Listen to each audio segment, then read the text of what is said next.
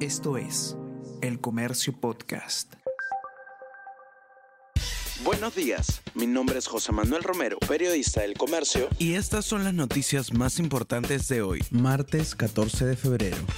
Bloque Magisterial buscó colocar a 59 allegados en el gobierno de Castillo. Uno de los recomendados que aparecen en el USB entregado por la congresista Francis Paredes es Richard Tineo, quien fue titular del MTC y Defensa. Expresidente dio cuota de poder a congresistas del bloque magisterial luego de una reunión efectuada el 29 de diciembre del 2021 en Palacio, según informe policial.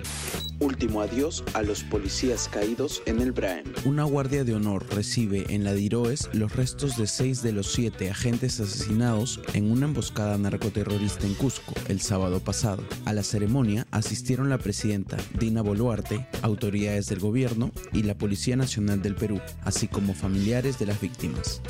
El Congreso pagó 31 viajes al exterior de legisladores en los últimos siete meses. Los legisladores visitaron Estados Unidos, Ruanda, Egipto, Francia, Bélgica, Suiza y otras naciones con pasajes y viáticos cubiertos por ese poder del Estado. Parlamentarios del bloque magisterial Acción Popular, Perú Libre y APP fueron los que más viajaron.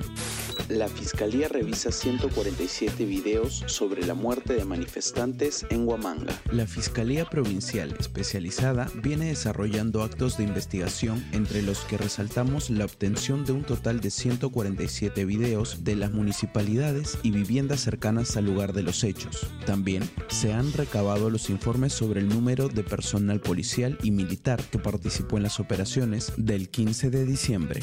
El encuentro entre PSG y Bayern retoma hoy los octavos de la final de la Champions League. Hoy, martes 14 de febrero, día de San Valentín, el mejor torneo a nivel de clubes volverá. PSG vs Bayern de Múnich y Milan vs Tottenham darán inicio a la segunda fase, el mejor regalo para los amantes del fútbol.